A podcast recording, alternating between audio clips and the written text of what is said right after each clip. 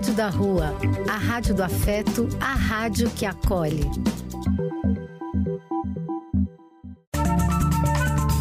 Apoio: Casa de Vó, Banho para Geral e Instituto de Políticas Relacionais.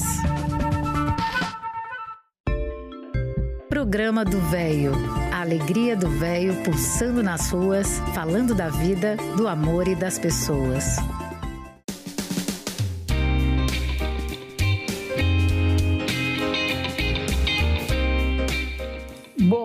Meus amigos. Eu sou Eliseu Labigalini e este é o programa do Velho. Novamente estamos aqui na presença de vocês com muita satisfação. Bom dia, belo dia, não? Maravilhoso, abençoado por dia para todos nós, é o que desejamos. Demos graças a Deus por nossa saúde, muito, muito feliz por estar junto a todos vocês. Este reencontro nos faz muito bem. Esta é a Rádio da Rua, a rádio que acolhe, a rádio que é afeto. Somos afeto, somos carinho, somos amor. Este é o nosso sarau virtual de hoje, nossa reunião festiva. Sejam todos muito bem-vindos.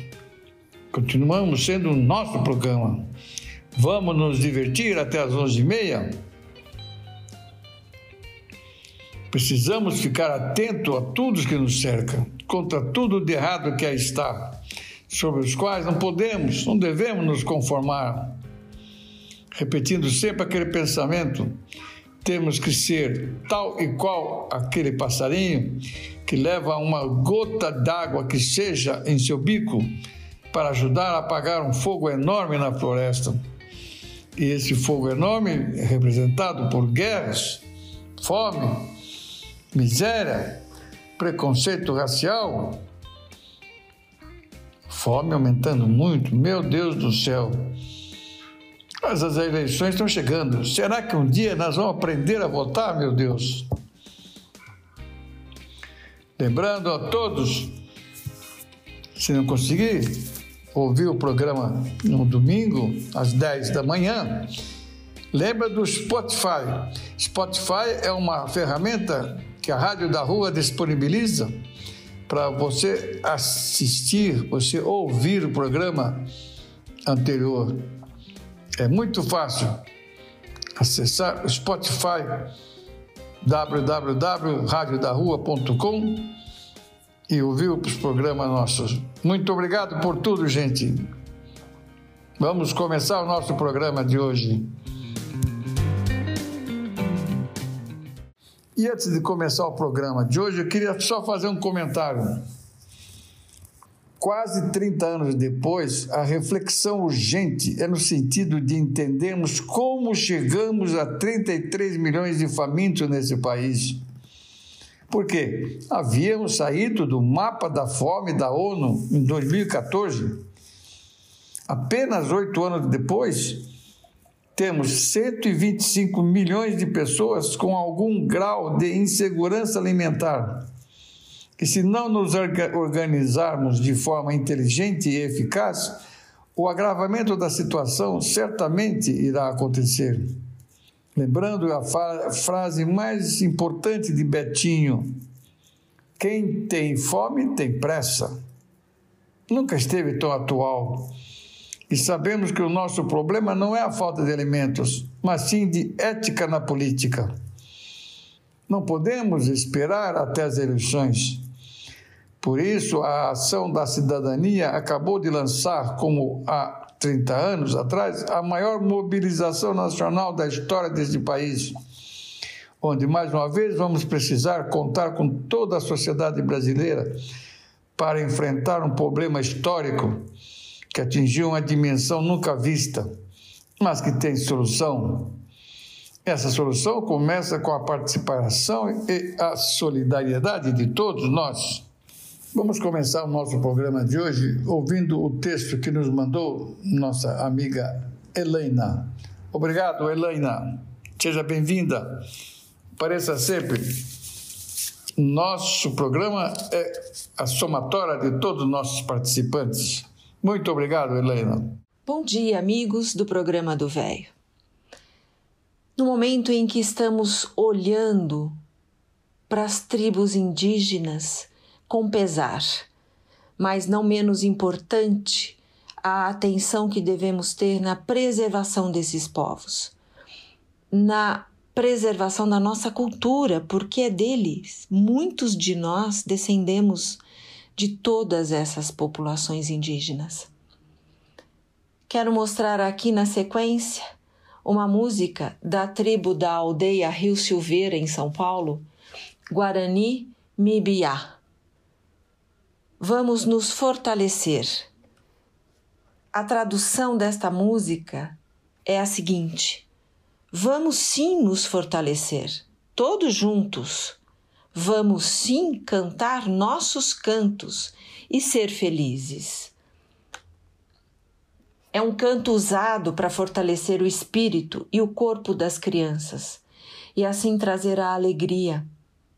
Como várias músicas guarani e mibiá, o mibaracá, que é o violão, tem a função percursiva de marcar o pulso junto aos mibaracá miri, chocalhos de mão, de forma regular. É interessante observar que o violão se mantém como um pedal não faz mudanças de acordes, pois sua função é marcar a subdivisão do compasso binário. A introdução é feita pela ravé, rabeca, que toca a melodia do canto em pequenas variações. É importante notar que o timbre das vozes das crianças, mibiá, se destaca pela sonoridade nasalada, aberta e vibrante. Então, com este canto para fortalecer o espírito dessas crianças, que é o futuro de todas as tribos indígenas, eu desejo a vocês um ótimo domingo, com muita esperança de que este povo consiga sobreviver com respeito de todos nós. Uma boa semana a todos. E agora vamos ouvir algumas músicas de vários países que a Helena nos mandou hoje. Começando com os indígenas, Nandi Mibaraete Katu. Bela música.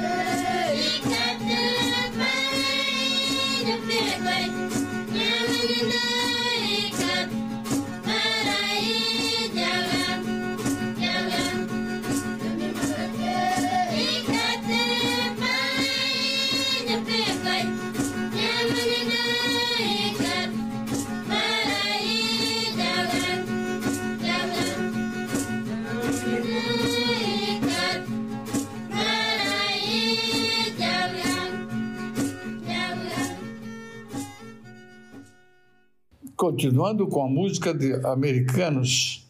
Hey Charles, que legal.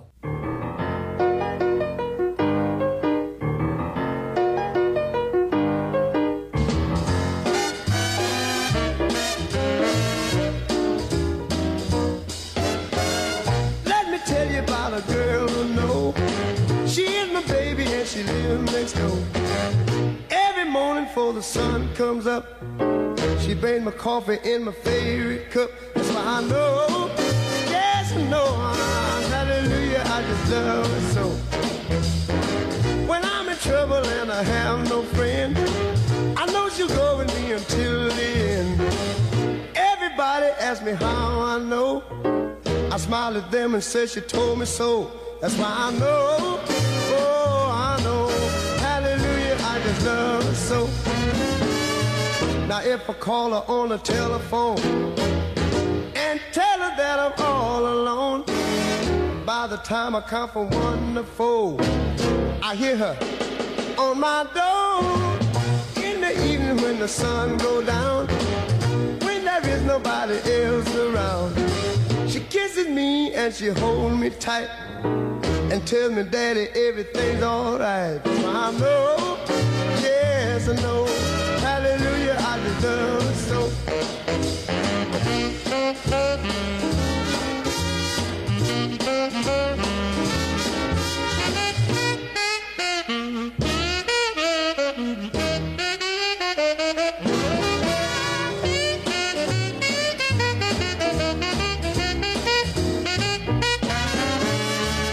if I call her on the telephone and tell her that I'm all alone.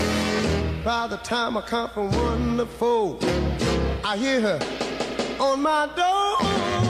In the evening when the sun go down, when there is nobody else around, she kisses me and she holds me tight and tells me that everything's alright. That's why I know, yes I know, hallelujah, I just love, oh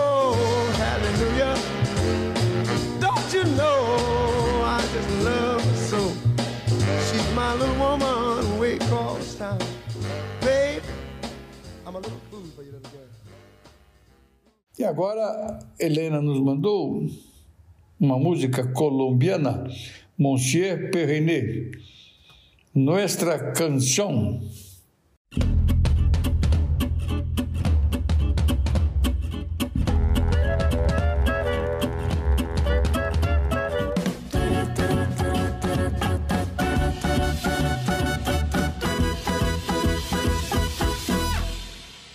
Te dije adiós, llegaste tarde para despedirnos.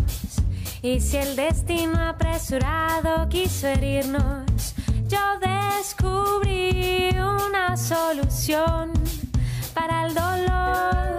Hice la canción que me pedías cuando aún no te quería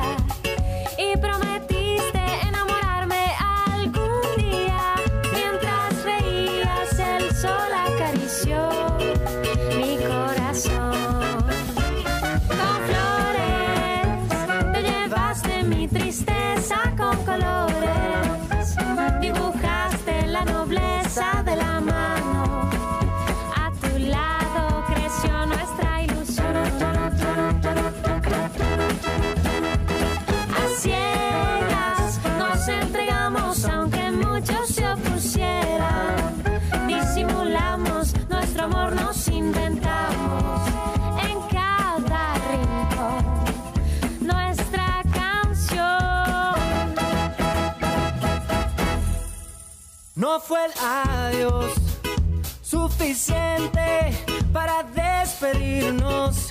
Y si el destino no lograba predecirlo, tú me enseñaste una solución para el dolor. Fue la canción que te pedía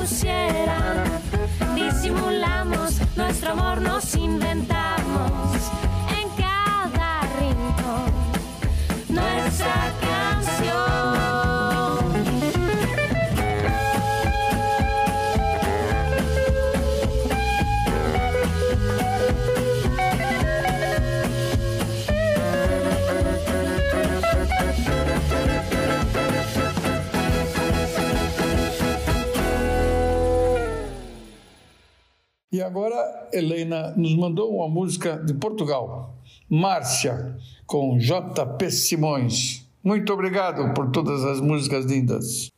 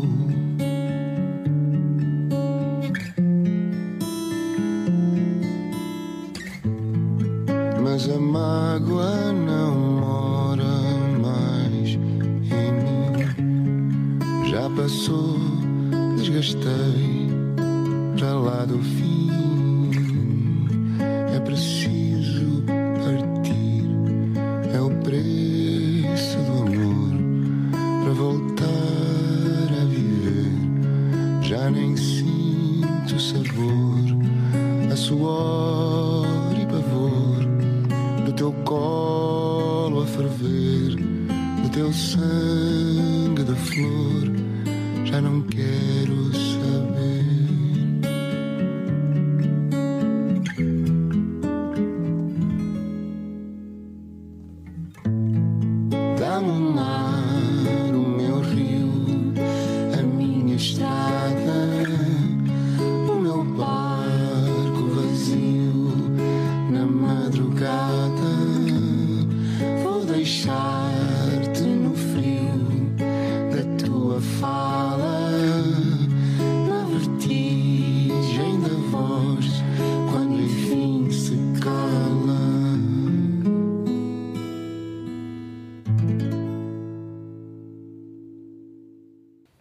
Nosso amigo Cabral enveredou agora por uma trilha, uma participação magnífica.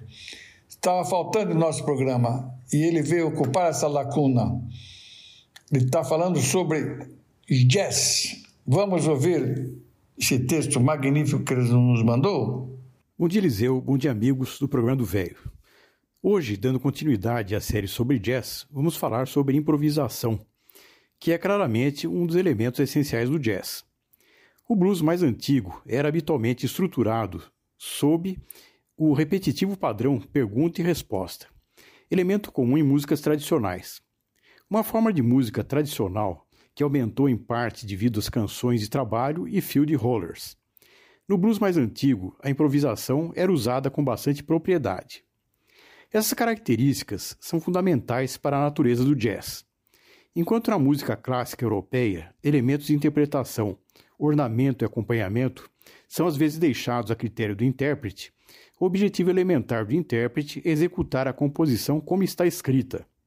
No jazz, entretanto, o músico irá interpretar a música de forma peculiar, nunca executando a mesma composição exatamente da mesma forma mais de uma vez.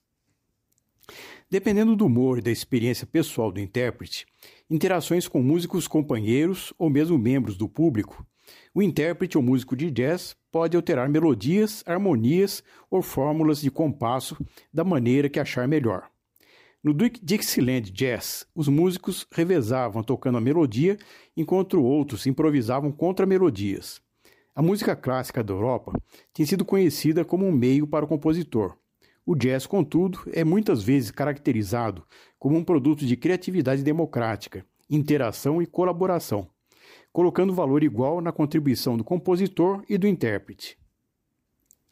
Na era do swing, big bands passaram a ser mais baseadas em arranjos musicais.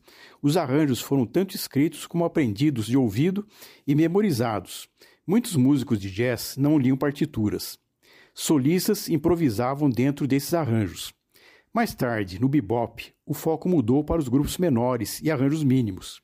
A melodia, conhecida como head, era indicada brevemente no início e ao término da música. E o âmago da performance era uma série de improvisações no meio.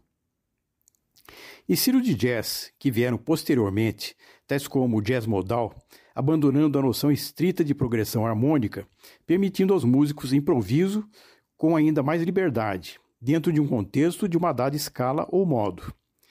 As linguagens avant-garde, jazz e o free jazz permitem e exigem o abandono de acordes, escalas e métrica rítmica. Quando um pianista, violonista ou outro instrumentista com instrumentos harmônicos improvisam um acompanhamento enquanto um solista está tocando, isso é chamado de comping. Vamping é um modo de comping que é normalmente restrito a poucos acordes repetitivos ou compassos, como oposição ao camping na estrutura do acorde ao longo da composição. O vamping também é usado como uma maneira simples de estender o começo ou fim de uma música. Em algumas composições modernas de jazz, onde os acordes fundamentais da composição são complexos ou de mudança rápida, o compositor ou intérprete podem criar uma série de blowing changes, que é uma série de acordes simplificada, melhor aplicada em comping e no improviso solo. Agora vamos falar sobre o Dave Brubeck, que é o instrumentista de jazz que trazemos uma música ao final, que é a Take Five. O Dave Brubeck ele veio de uma família musical. Começou a aprender piano aos 4 anos de idade com sua mãe e violoncelo aos nove. Ele tinha um gênio muito forte. Brubeck não era muito interessado em aprender por métodos, simplesmente queria compor suas próprias melodias e por isso nunca aprendeu a ler partituras. Ele evitava aprender a ler durante as aulas de piano de sua mãe, alegando dificuldade de visão. Na faculdade, Brubeck quase foi expulso do curso, quando um de seus professores descobriu que ele não sabia ler partituras. Muitos outros professores o defenderam, apontando seu talento em contraponto e harmonia. Mas a escola continuou com medo de que isso pudesse causar um escândalo, e só concordou em lhe dar o diploma se ele concordasse em nunca dar aulas de piano. Após se formar em 1942 na University of the Pacific, em Stockton, Califórnia, ele ingressou no Exército e serviu na tropa de George Patton durante a Batalha do Bulge em Ardennes. Lá ele conhece Paul Desmond. Estudou com o compositor francês Darius Milhaud e criou seu quarteto em 1951. Após estudo com Milhaud, iniciou um octeto com a participação de Carl Tjader e Paul Desmond. Após uma primeira decepção, fundou um trio com dois dos antigos membros, sem Desmond. Finalmente, fundou o de Dave Brubeck Quartet, com Joy Dodge, Bob Bates e Paul Desmond.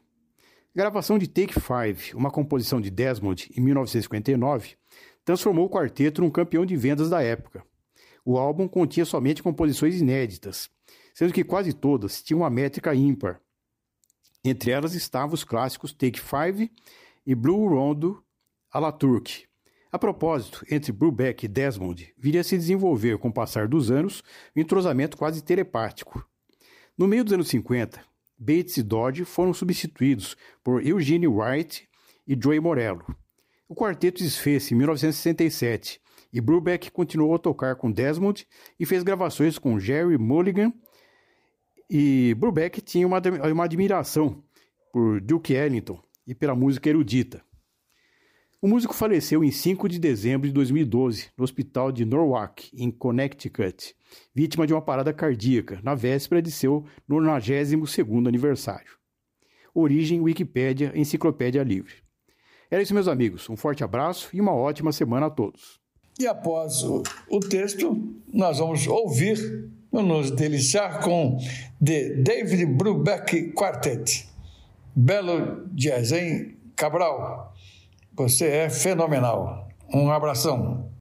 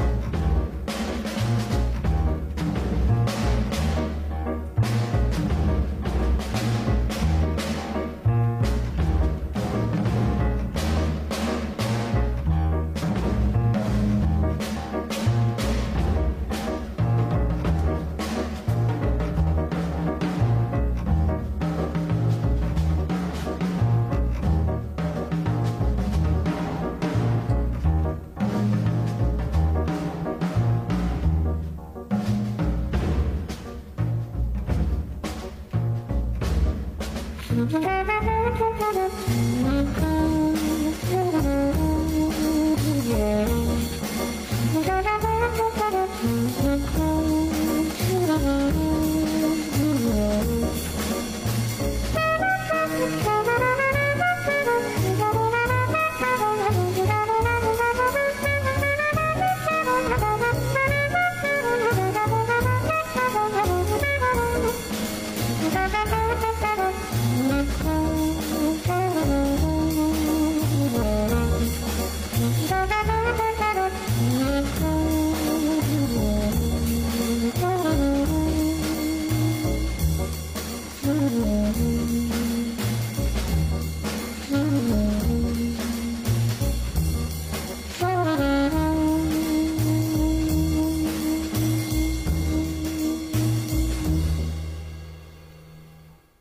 agora vamos nos dar uma risadinha. Vamos ouvir Rolando Bodrim, o caos do dia.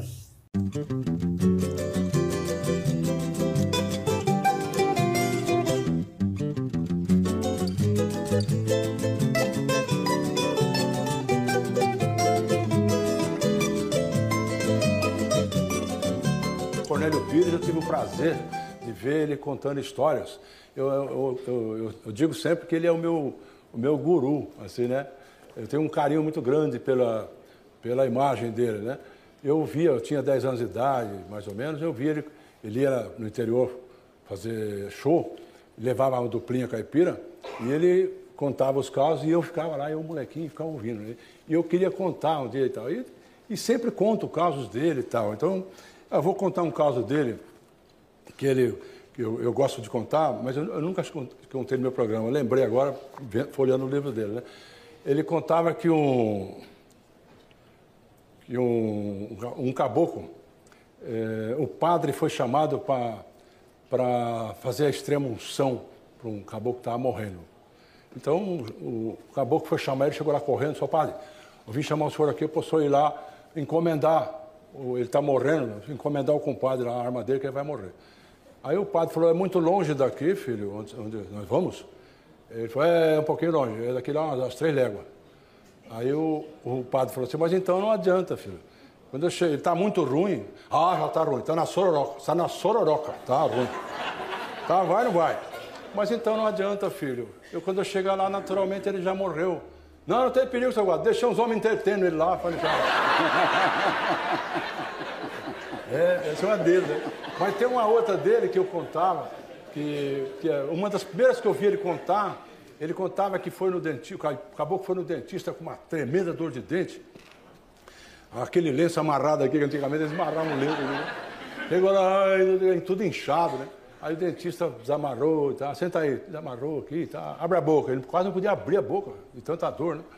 Ai. Aí o médico o dentista olhou e tal, e falou, mas qual que está doendo? Falei, É tudo, doutor, é tudo. Dói tudo. E eu- aí eu, eu vou, eu vou, vou procurar bater no dente do senhor. Quando chegar no dente, o senhor vai, eu vou saber qual é que é, porque eu não estou vendo qual é que é. É esse aqui? Não, senhor. É esse? Bati. Ah, acho que é esse aqui. Ah. Bateu. É aquele mesmo. O senhor quer, o senhor quer extrair o dente? Não, senhor, eu quero arrancar mesmo, doutor. Tá bom, então nós vamos, vamos arrancar teu dente, mas só que está muito inflamado. Eu vou ter que dar uma injeção no senhor. Vou dar uma injeção, o senhor vai dormir uns cinco minutinhos, para não sentir nada. Quando o senhor acordar, o dente já foi embora, a dor de dente também, o senhor vai estar bom, entendeu? E, e quanto é que o senhor cobre para distrair o dente?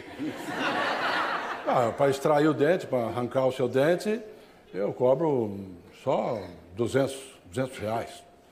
200 mil reais. Aí tirou do bolso um punhado de dinheiro, o caipira dá aqueles bolos de dinheiro, e começou a fo- folhear. Assim. Aí o dentista falou, não, não, peraí, peraí, peraí, meu senhor, eu não cobro ninguém adiantado, não. Quem foi falou pro que eu vou pagar adiantado? Estou contando para ver se quando eu acordar tô certo, tá certo. Muito bom, muito bom. Ei, Cornélio Filho. Ô, Cornélio Filho. Viu só? Então, agora todo dia, de segunda a sábado, às 8 da manhã, você tem um encontro marcado comigo e com a TV Cultura. Vamos viver e rir juntos com o caos do dia. Bom dia, Brasil!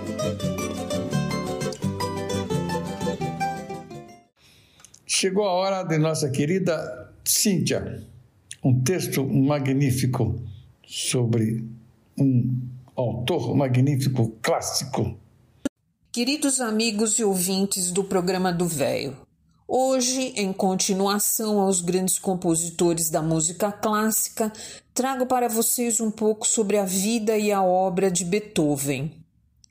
Ludwig van Beethoven foi um compositor, regente e pianista alemão. Nasceu em Bonn, Alemanha, no dia 17 de dezembro de 1770. Neto e filho de músicos, começou a estudar cravo e violino com apenas cinco anos de idade. Aos sete anos, ingressou em uma escola pública. Era tristonho e rebelde, devido à convivência com o pai que era alcoólatra. Aos 11 anos, passou a ter aulas com Christian Gottlieb organista mor da corte que lhe mostrou novos horizontes tocando a música de compositores famosos como Haydn e Mozart. Nessa época começou a aprender piano, instrumento no qual se destacaria mais tarde.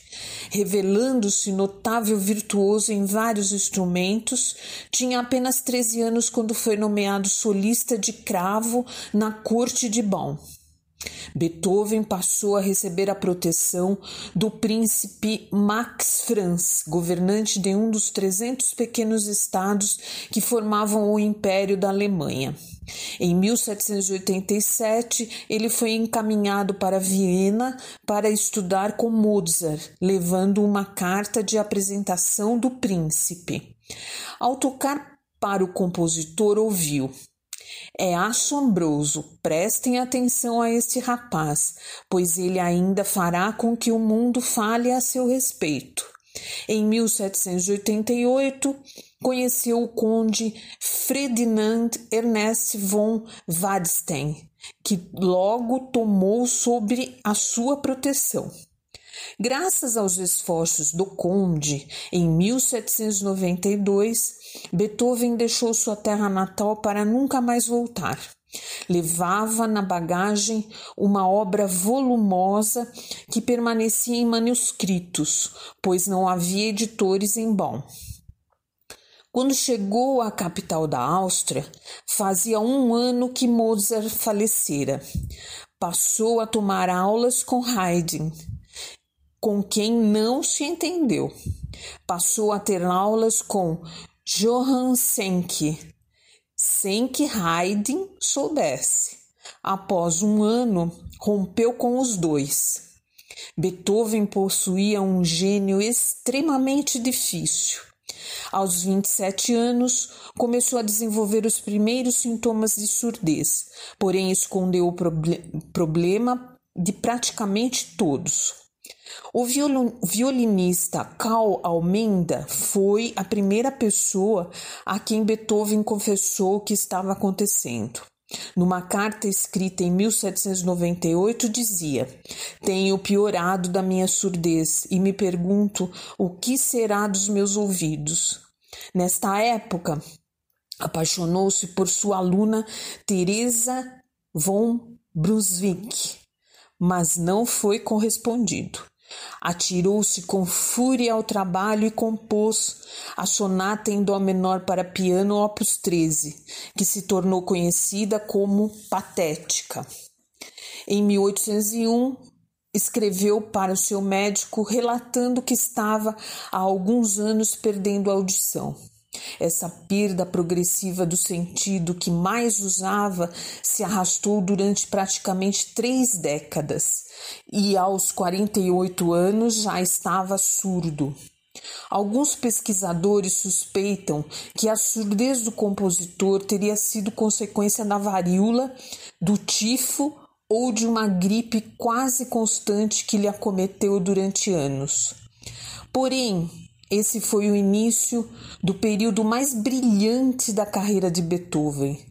Quando produziu as grandes sinfonias que lhe dariam imortalidade. O gênio tinha memória auditiva e era capaz de criar composições na sua cabeça, transformando-as posteriormente em partitura. Beethoven criou mais de 200 obras, algumas delas se tornaram clássicos da música ocidental. As principais criações do compositor foram a Nona Sinfonia e a Quinta Sinfonia. Quando criou a Nona Sinfonia entre 1822 e 1824, Beethoven já estava surdo. No dia 7 de maio de 1824, fez a primeira apresentação da Sinfonia número 9, opus 125, famosa como coral, por incluir coro em seu quarto movimento, sugerido pela Ode à Alegria. Ao final da apresentação, uma tempestade de aplausos saudou o compositor, que, completamente distraído, olhava fixamente para a partitura e continuava de costas para a plateia, como era habitual. Foi Caroline Hunger, contralto solista, que virou o compositor de modo a que ele pudesse ver a reação do público. Beethoven estava muito à frente de seu tempo pois até então as composições desse tipo contavam apenas com a presença de instrumentos. A Ode à Alegria, também conhecida como Hino à Alegria, se encontra na parte final da Nona Sinfonia de Beethoven e louva a humanidade, que passa a se encontrar novamente reunida em um estado de contentamento. A parte instrumental da Ode à Alegria apenas a melodia, criada por Beethoven a partir dos versos do poema Ode à Alegria, do alemão Friedrich Schiller, se transformou em 1985 no hino oficial da União Europeia.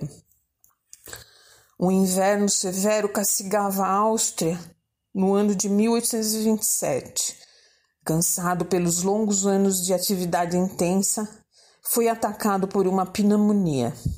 Surgiram ainda complicações hepáticas e intestinais. Ludwig van Beethoven morreu em Viena, na Áustria, aos 56 anos, no dia 26 de março de 1827.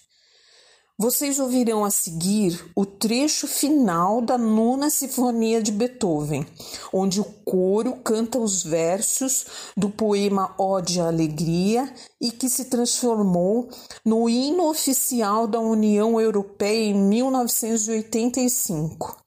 Nesse, poema, nesse poema, Schiller expressa uma visão idealista da raça humana como irmandade uma visão que tanto este como Beethoven compartilhavam. A gravação é do famoso coral Fischer, com a regência do próprio Gerhard Albert Fischer. Espero que vocês gostem e até o próximo domingo.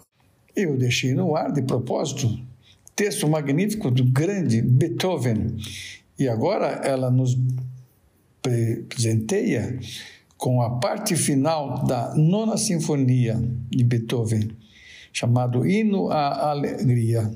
Coral Fischer. Que maravilha, que alto nível, hein, Cíntia? Obrigado.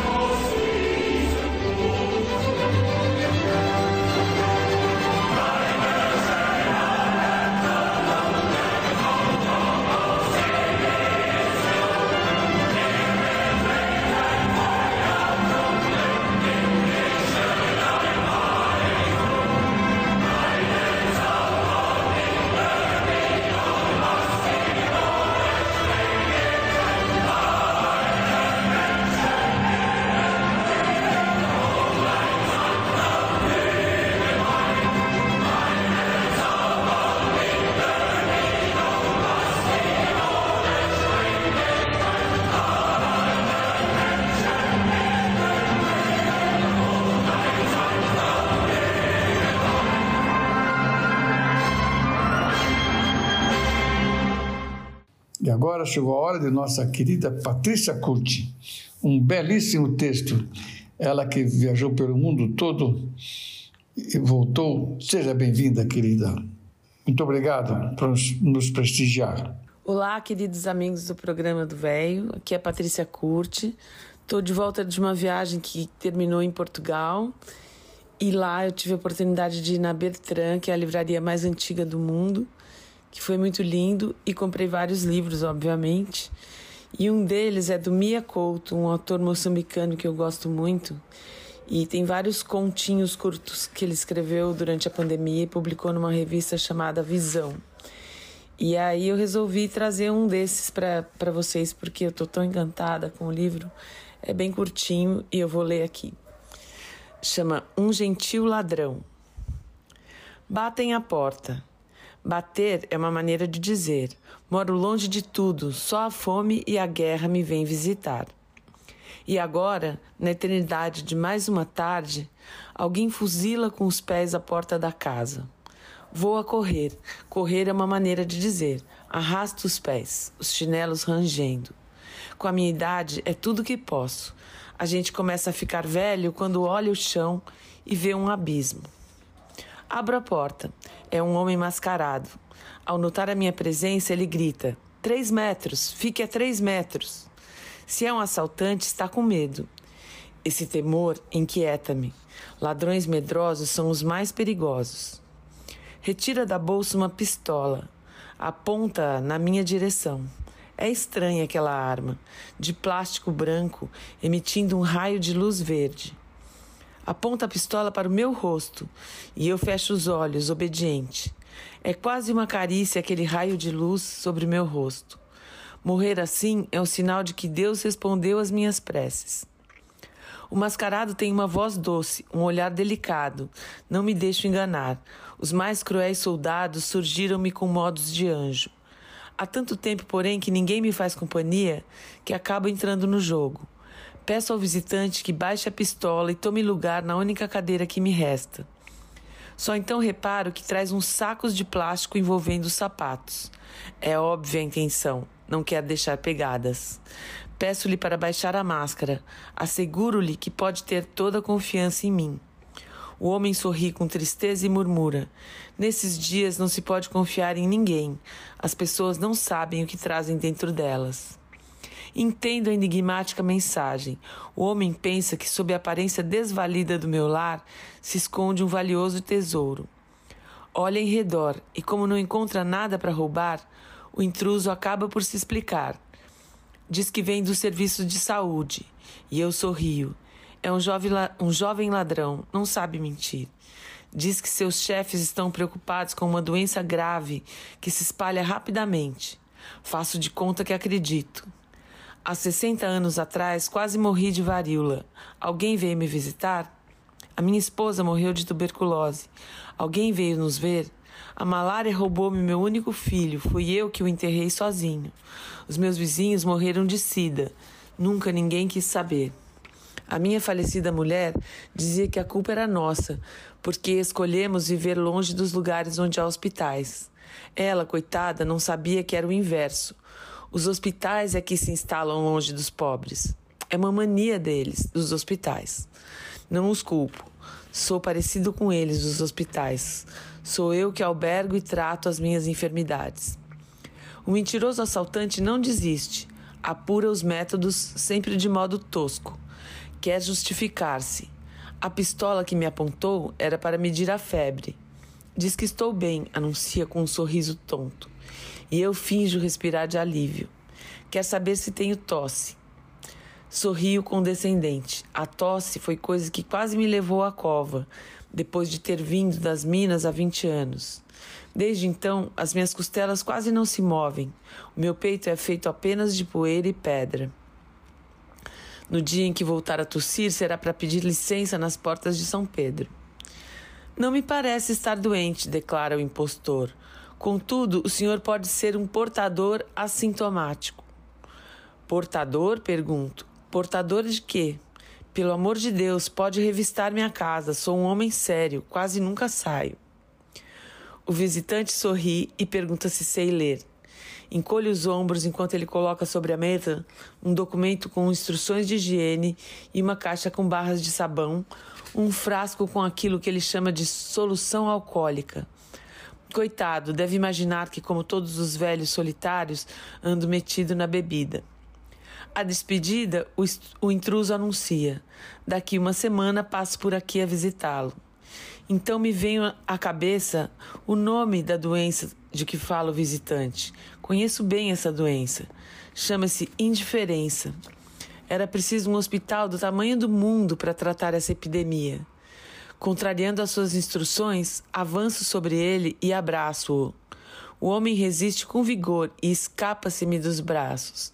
No carro, despe-se apressadamente. Livra-se da roupa como se despisse as vestes da própria peste, dessa peste chamada miséria. Aceno-lhe sorridente. Depois de anos de tormento, reconcilio-me com a humanidade. Um ladrão tão desajeitado só pode ser um homem bom. Para a semana, quando ele voltar, vou deixar que roube a velha televisão que tenho no quarto. Agora a Patrícia apresenta o marido dela, Kiko Bresser. Oi, gente. Já que estão tendo tantas homenagens ao Milton Nascimento, que está se despedindo dos palcos e tal, eu trouxe para vocês o meu marido Kiko Bresser cantando Travessia no nosso curso de cantores amadores. Espero que vocês gostem. E em seguida, em seguida ela apresenta o marido que vai cantar. Tem uma voz linda, cantando Travessia. Muito obrigado, Kiko. Apareça sempre, viu?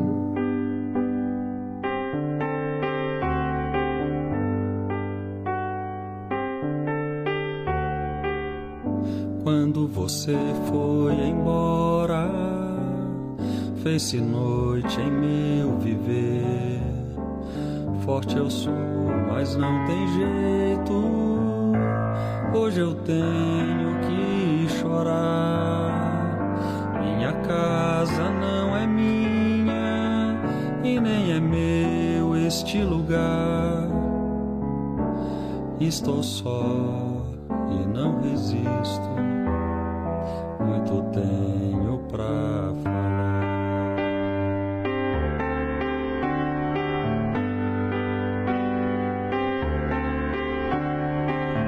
Solto a voz nas estradas, já não quero parar. Meu caminho é de pedras, como posso sonhar? Sonho feito de brisa, vento vem terminar. Vou fechar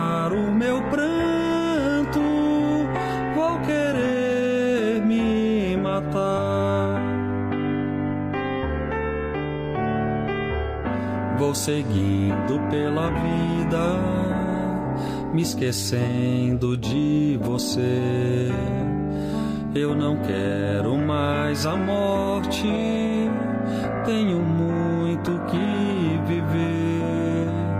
Vou querer amar de novo, e se não der, não vou sofrer. Já não sonho, hoje faço com meu viver.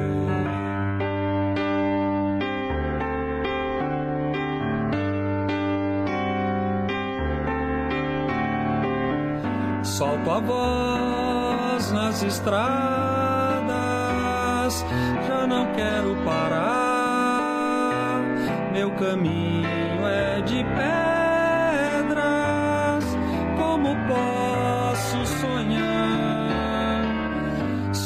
feito de brisa, vento vem terminar.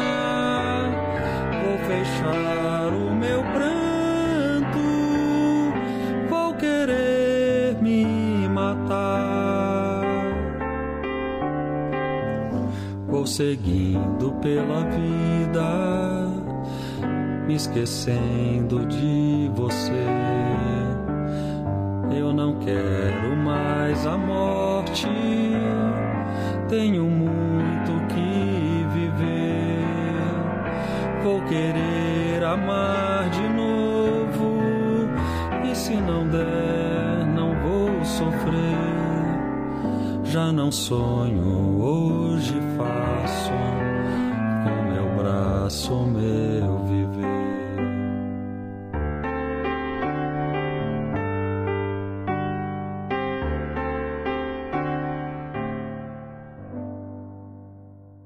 E agora, desde Guatemala, nossa queridíssima Dorinha enviou para nós um texto muito legal sobre Minas Gerais. Nós que somos mineiros. Que legal, hein, querida? Obrigadão, viu?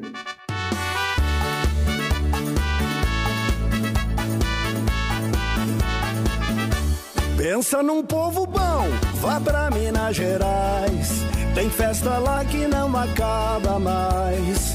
Em Cambuí, cantei na minha chegada.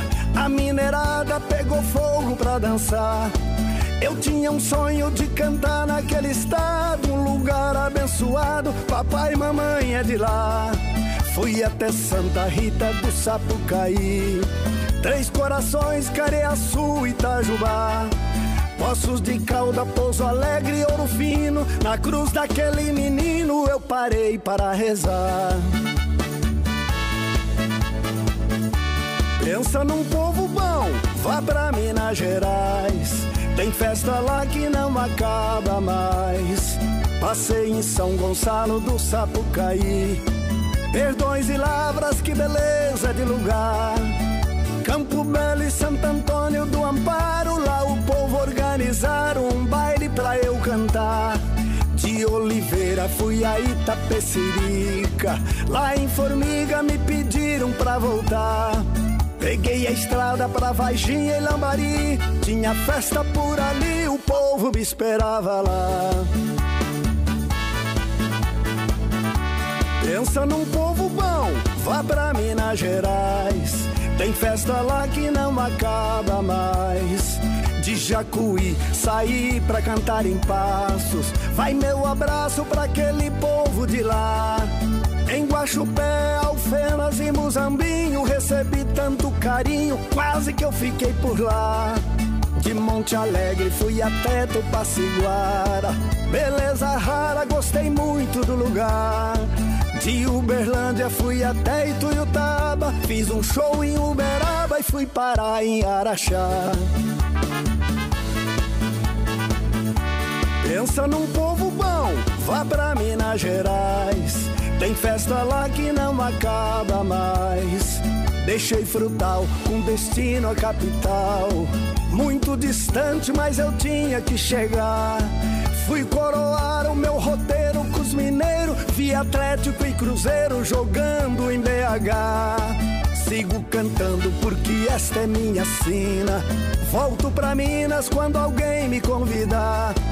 Tá curioso pra saber quem é que eu sou? Meu nome é Nelsinho Show, pesquise no celular.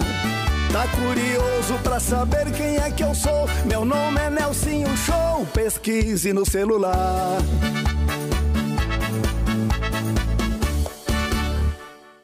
Vamos nos deliciar com a música de James Taylor, cantando uma música e várias músicas maravilhosas. Ladies and gentlemen, James Taylor.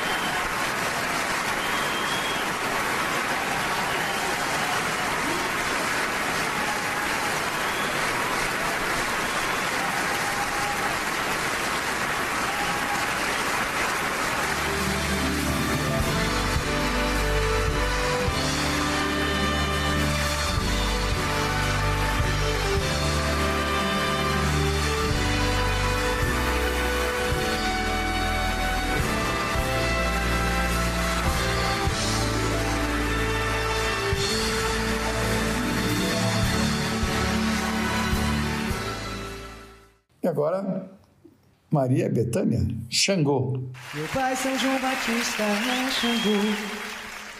É o dono do meu destino até o fim. Se um dia me faltar a fé a meu Senhor Derrube essa pedreira sobre mim. Meu pai São João Batista é Xangô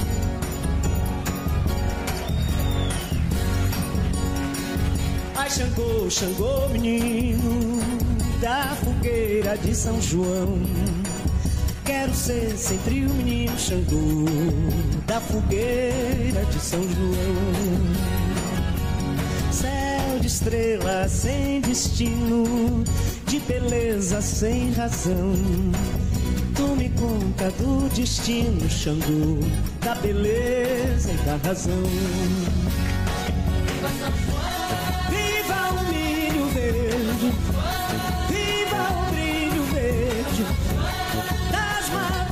Oxóssi.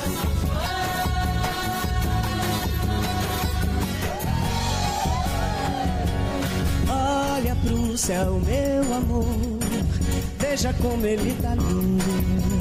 Noites tão frias de junho, Xangô, tanto, tanto, tanto lindo fogo, fogo de artifício. Quero ser sempre menino. As estrelas desse mundo, Xangô. Ai, São João, Xangô, menino. Viva o milho verde, viva o brilho verde das matas de Oxóssi.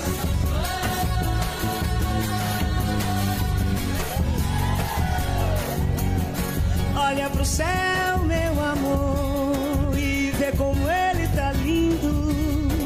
Olha pra aquele balão multicor, como no céu vai sumindo. Foi numa noite igual a essa que tu me deste o teu coração. O céu estava assim em festa, pois era a noite de São João. Havia balões no ar, shot baião no salão. E no TV, teu olhar que incendiou oh, meu coração.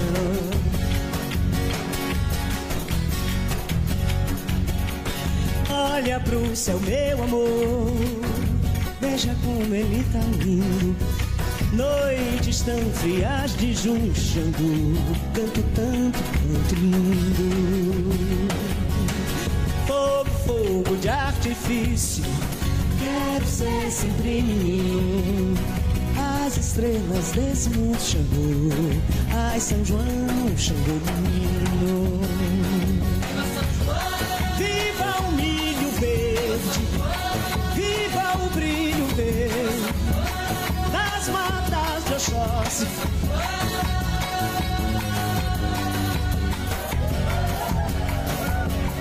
Olha pro céu, meu amor. Olha pro céu,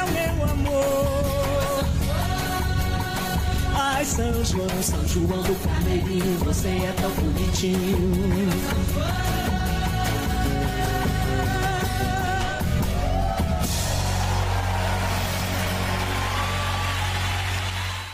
Nossa queridíssima sobrinha de Maringá, Guga, nossa Guguinha, nos mandou uma música cantada por Lilian de Iraie. Que legal, Guga. Obrigado, viu?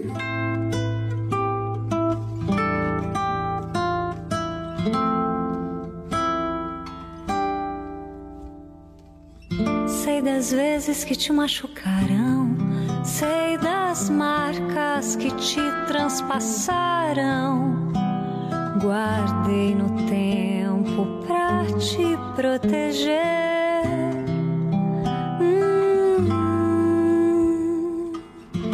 Tantos medos, feridas abertas.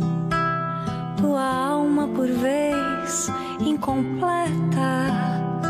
Fim da longa noite, sempre vai amanhecer.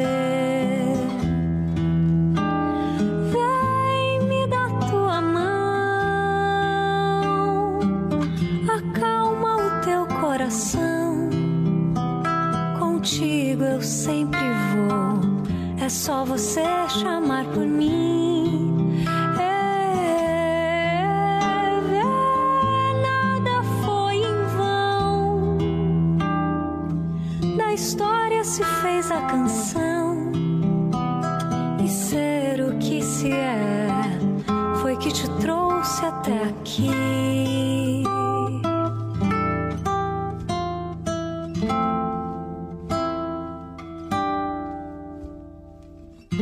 Das vezes que te machucarão, sei das marcas que te transpassaram.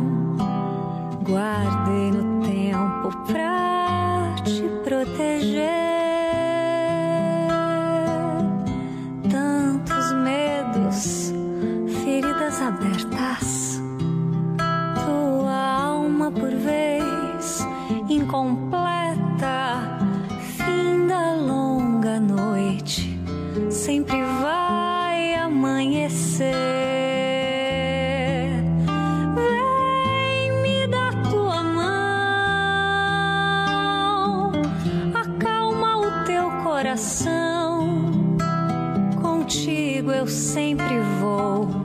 é só você chamar por mim.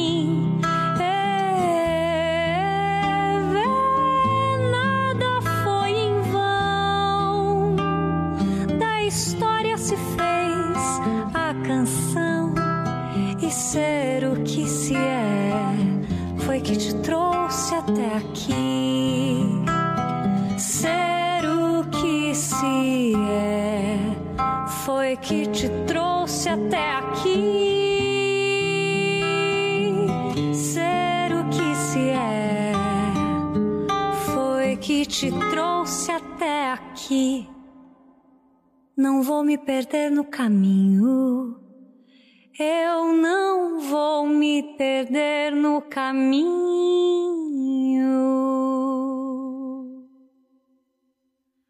Meu guia é meu coração. E chegou a hora da nossa netinha, Manuela, mandou minha voz. Versos que cumprimos na compomos, versos que compomos na estrada. Obrigado, Manuzinha querida. Você foi minha voz e rompeu meu silêncio. Hoje fala por nós, sem dizer o que penso. O amor é veloz quando passa bem lento.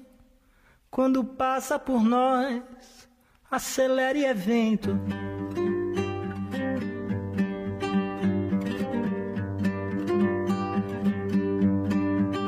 Esquecer é o que dói, e eu só sou o que lembro. Tenho em mim tantos sóis e um pequeno argumento. O amor é o maior, o maior sentimento. Não se faz de feroz, por ser manso é imenso. Não sou mais sua voz na canção que invento, distraídos bemóis, desafina o tempo.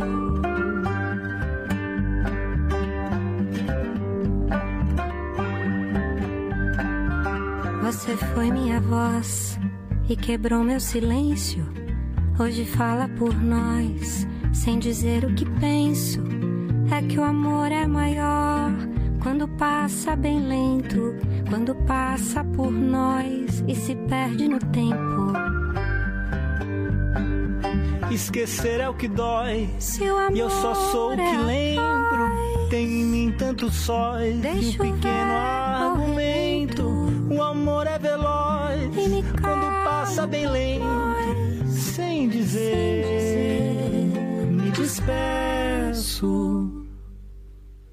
Não sou mais sua voz. Na canção que invento, distraídos bemóis, desafio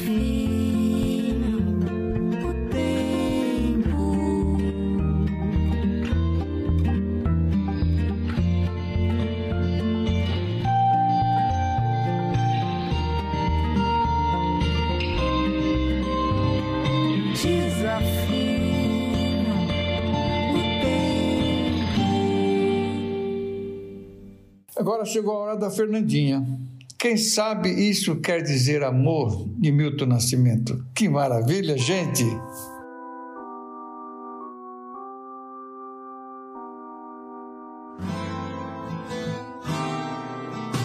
Cheguei a tempo de te ver acordar. Eu vim correndo à frente do sol. Abri a porta e antes de entrar, revi a vida inteira. Pensei em tudo que é possível falar, que sirva apenas para nós dois. Sinais de bem, desejos de cais, pequenos fragmentos de luz. Falar da cor dos temporais de céu azul, das flores de abril, pensar além do bem e do mal, lembrar de coisas que ninguém viu, o mundo lá sempre a rodar, em cima dele vale. Quem sabe isso quer dizer amor, estrada de fazer o sonho acontecer.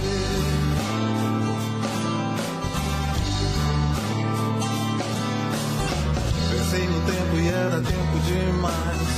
Você olhou sorrindo pra mim, me acenou um beijo de paz, virou minha cabeça. Eu simplesmente não consigo parar. Lá fora o dia já clareou, mas se você quiser transformar o Ribeirão em braço de mar, você vai ter que encontrar aonde nasce a fonte do ser e perceber meu coração bater mais forte só por você. O mundo lá sempre a rodar, em cima dele isso quer dizer amor, estrada de fazer o sonho acontecer.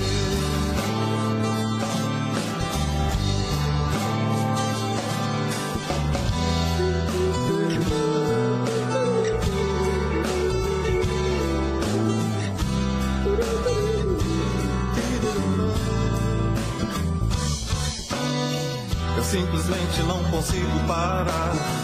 Lá fora o dia já clareou. Mas se você quiser transformar o Ribeirão em braço de mar, você vai ter que encontrar aonde nasce a fonte do ser e perceber meu coração bater mais forte só por você. O mundo lá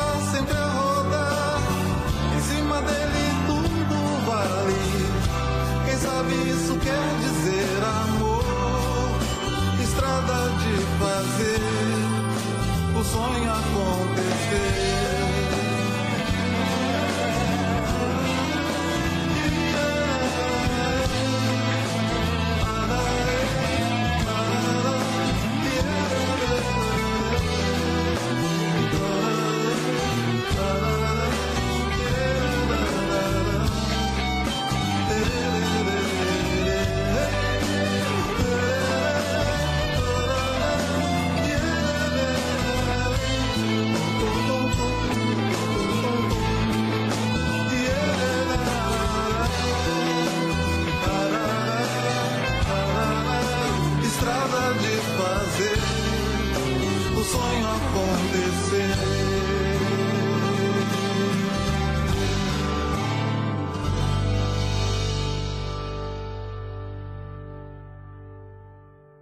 Lá do Paraná, a Denise nos prestigia com duas participações, dois textos muito legal. Muito obrigado, viu, Denise?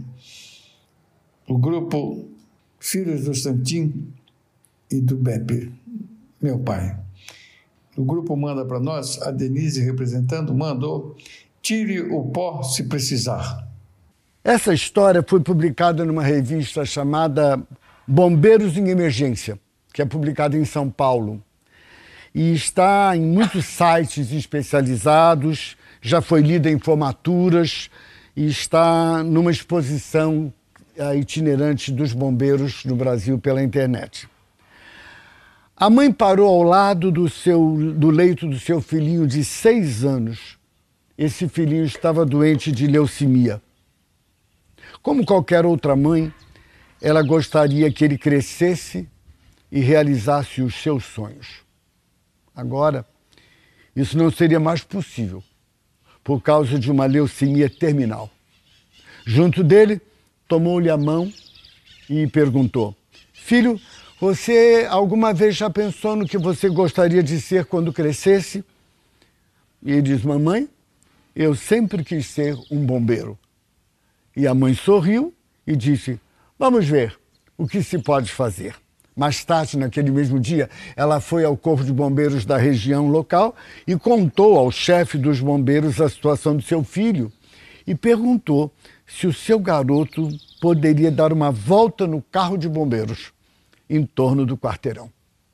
O chefe dos bombeiros disse, guardem essa frase, nós podemos fazer mais que isso. Se você estiver com seu filho pronto às sete horas da manhã, daqui a uma semana, nós o faremos um bombeiro honorário por todo um dia. Ele poderá vir para o quartel, comer conosco, sair para atender as chamadas de emergência e, se você nos der as medidas dele, nós conseguiremos um uniforme completo. Chapéu com emblema e uh, todas as outras, casaco amarelo, igual aos que vestimos, e botas também. Uma semana depois, o bombeiro-chefe pegou o garoto, vestiu-lhe o uniforme de bombeiro e o escoltou do leito do hospital até o caminhão de bombeiros. O menino ficou sentado ah, na parte de trás do caminhão e foi até o quartel central. Parecia que estava no céu. Ocorreram três chamadas naquele dia na cidade e o garoto acompanhou todas as três, cada uma delas em um tipo de veículo, no alto tanque, na van que vai os médicos e até no carro especial do chefe do Corpo de Bombeiros. Todo o amor e atenção que foram dispensados ao menino acabaram comovendo-o tão profundamente que ele viveu mais três meses, além do tempo previsto. Uma noite, todas as suas funções vitais começaram a cair dramaticamente e a mãe chamou ao hospital toda a família. Então, ela lembrou a emoção que o garoto tinha passado naquele seu dia de bombeiro honorário e pediu à enfermeira que ligasse para o chefe da corporação e perguntasse se seria possível enviar um bombeiro para o hospital naquele momento trágico de partida para ficar ao lado do menino. O chefe do bombeiro respondeu: Nós podemos fazer mais que isso. Nós estaremos aí em alguns minutos. Mas faça-me um favor. Quando você ouvir as sirenes tocando e vir as luzes dos carros, avise no sistema de som que não se trata de um incêndio. Apenas o Corpo de Bombeiros vindo visitar mais uma vez um dos seus mais distinguidos integrantes. Ah, também poderia abrir a janela do quarto dele? Obrigado. Poucos minutos depois, as viaturas chegaram ao hospital. Estenderam a escada Magiros até o andar onde o garoto estava. E 16 bombeiros subiram. Com a permissão da mãe, eles o abraçaram, seguraram, disseram que o amavam e com a voz fraquinha, o menino olhou para o chefe e perguntou: Chefe, eu sou mesmo um bombeiro? Ao que ele respondeu: Sim, e você é um dos melhores. Com estas palavras, o menino sorriu e fechou os olhos para sempre. Qualquer que seja a nossa área de atividade profissional, devemos ter em mente a importância de que podemos fazer mais. No caso presente, que é uma história verídica, repassá-la a todos como filosofia e princípios que podem ser internalizados. E você? Como é que você se porta diante do pedido de seus pais, irmãos, filhos, parentes e amigos? Será que a sua disposição interna é sim, eu posso fazer mais do que isso? Reflita se sua vida tem sido em serviço ao próximo e tome uma decisão hoje mesmo. Um amigo meu me disse certa vez: pior do que você querer fazer e não poder é você poder fazer e não querer. Essa mensagem não é para ficar arquivada. Absorve-a, encaminha, comente, porque a maior perda da vida é aquilo que morre dentro de nós enquanto nós vivemos. E agora Denise nos manda um papo interessantíssimo, um texto que fala de bombeiros. E aí, tudo bem? Tire o pó se precisar. Não deixe suas panelas brilharem mais do que você. Tem gente preocupada em deixar a casa arrumada pensando que alguém possa aparecer de repente Ei, você não tem que explicar a situação da sua casa para ninguém. As pessoas não estão interessadas em saber o que você ficou fazendo o dia todo enquanto elas trabalhavam, passeavam, se divertiam e aproveitavam a vida. Tire o pó se precisar. Mas não seria melhor pintar um quadro, ler um livro, dar um passeio, visitar um amigo, assar um bolo ou plantar e regar umas plantinhas? Pese muito bem a diferença entre querer e precisar. Tire o pó se precisar. Mas você não terá muito tempo livre para tomar um chá, para nadar, passear no parque, andar com os cachorros, brincar com os filhos, ouvir música, cultivar amigos.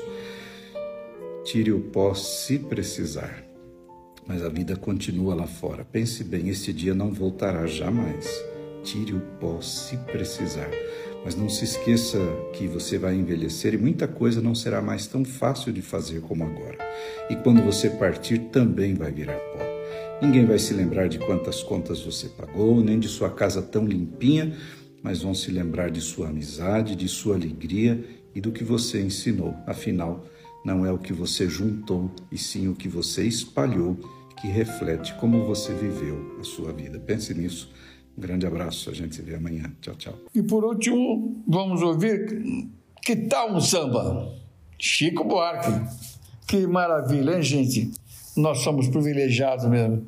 Esse programa é privilegiado por ter tantos amigos, tantos participantes, tantos colaboradores.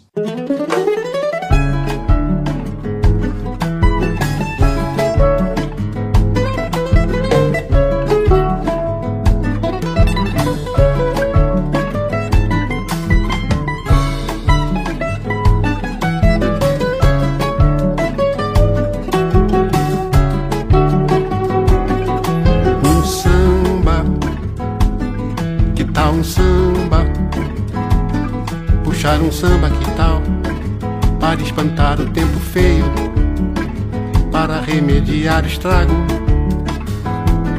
Que tal um trago? Um desafogo, um devaneio.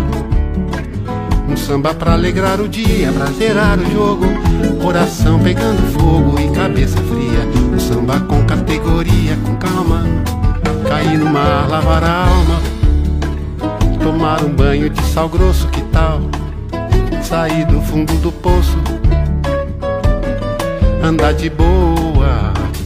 Ter um batuque lá no cais do Valongo. Dançar o jongo lá na Pedra do Sal. Entrar na roda da gamboa. Fazer um gol de bicicleta, dar de goleada. Deitar na cama da amada e despertar a poeta. Achar a rima que completa o estribilho. Fazer um filho, que tal? Pra ver crescer, criar um filho. Num bom lugar, numa cidade legal. Um filho com a pele escura. Com formosura. Bem brasileiro, que tal? Não com dinheiro, mas a cultura. Que tal uma beleza pura no fim da borrasca? Já depois de criar casca e perder a ternura. Depois de muita bola fora da meta. De novo com a coluna ereta, que tal? Juntar os cacos e ir à luta. Manter o rumo e a cadência. Esconjurar a ignorância, que tal? Desmantelar a força bruta. Então que tal puxar um samba? Puxar um samba legal. Puxar um samba porreta. Depois de tanta mutreta. Depois de tanta cascata. Depois de tanta derrota. Depois de tanta demência. E uma dor filha da puta que tal? Puxar um samba. Que tal um samba?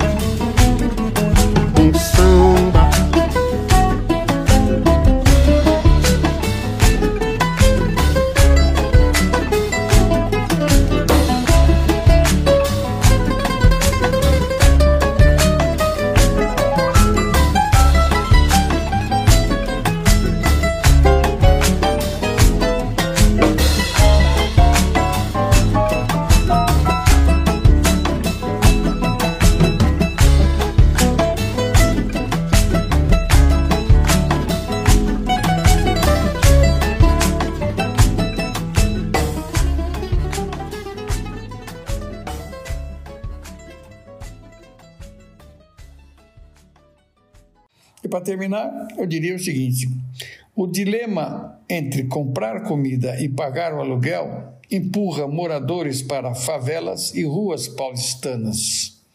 São expulsos de casa. O desemprego e a renitente crise econômica, exacer- exacerbados após mais de dois anos de pandemia, têm provocado efeitos nefastos no- na já precária infraestrutura habitacional na cidade de São Paulo. Um em cada quatro brasileiros diz que falta comida em casa. Oh, meu Deus do céu! Vamos encerrar nosso programa de hoje com bastante otimismo para sairmos dessa situação. Muito obrigado pela atenção de vocês todos.